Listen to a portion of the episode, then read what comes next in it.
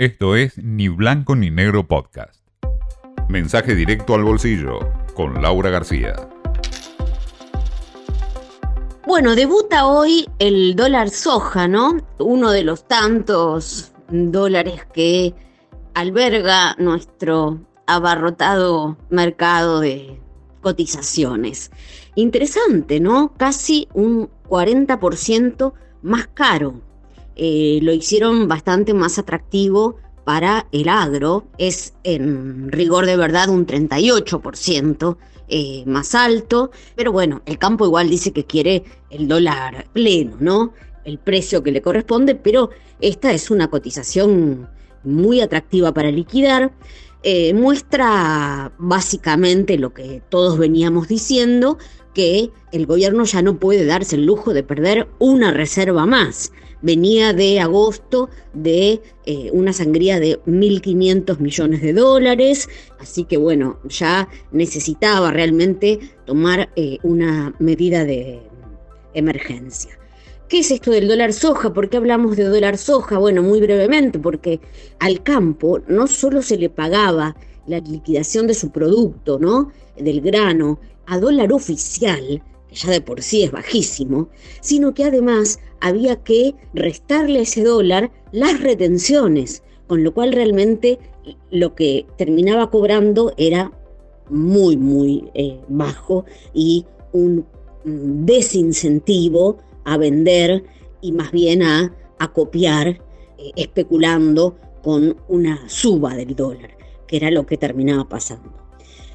Bueno, el gobierno, hablando de especular, eh, em, especular en el término ¿no? de proyectar, eh, calcular, pronosticar, estima que este mes pueden llegar a liquidar unos 5 mil millones de dólares, que bueno, son dólares que irían a las arcas del Banco Central. El mercado parecería haberlo tomado bastante bien, obvio que todavía hace falta ver cómo marcha la medida, ¿no? Hay que, hay que darle unos días, hay que ver cómo funciona. Pero hoy el dólar blue bajó otros 5 centavos, está a 2.80. Habrá que ver si se sigue enfriando en los próximos días, pero recordemos que había llegado a 3.50. Muchos dicen que igual 2.80 eh, es el piso, o sea que mucho más no va a bajar. Otros dicen que un poco de espacio le queda para bajar eh, algo más y destacan que el Banco Central ya no está vendiendo dólares como un dato positivo, pero bueno, difícilmente dicen la brecha en esta coyuntura vaya a eh, achicarse mucho más.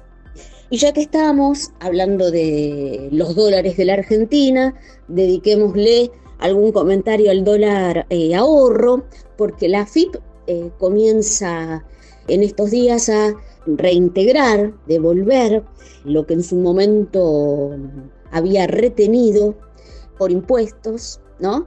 Por el dólar ahorro, un 35%, ni más ni menos. Bueno, el dólar ahorro, recordemos, es el que se permite comprar en calidad de atesoramiento, o sea, como bien lo dice su nombre, para ahorrar, pero que tiene su recargo, como lo tiene también el dólar turista, ¿no? Y acá, eh, interesante, ¿no? Lo que acaba de pasar recién es esto de que se determinó que quienes pidieran la continuidad del subsidio de los servicios públicos no iban a poder acceder al dólar ahorro. Y bueno, muchos decidieron bajarse para poder seguir comprando dólares. Y ahí tenemos, ¿no? La avidez del argentino por el dólar puede más que el subsidio. Esto fue Ni Blanco ni Negro Podcast.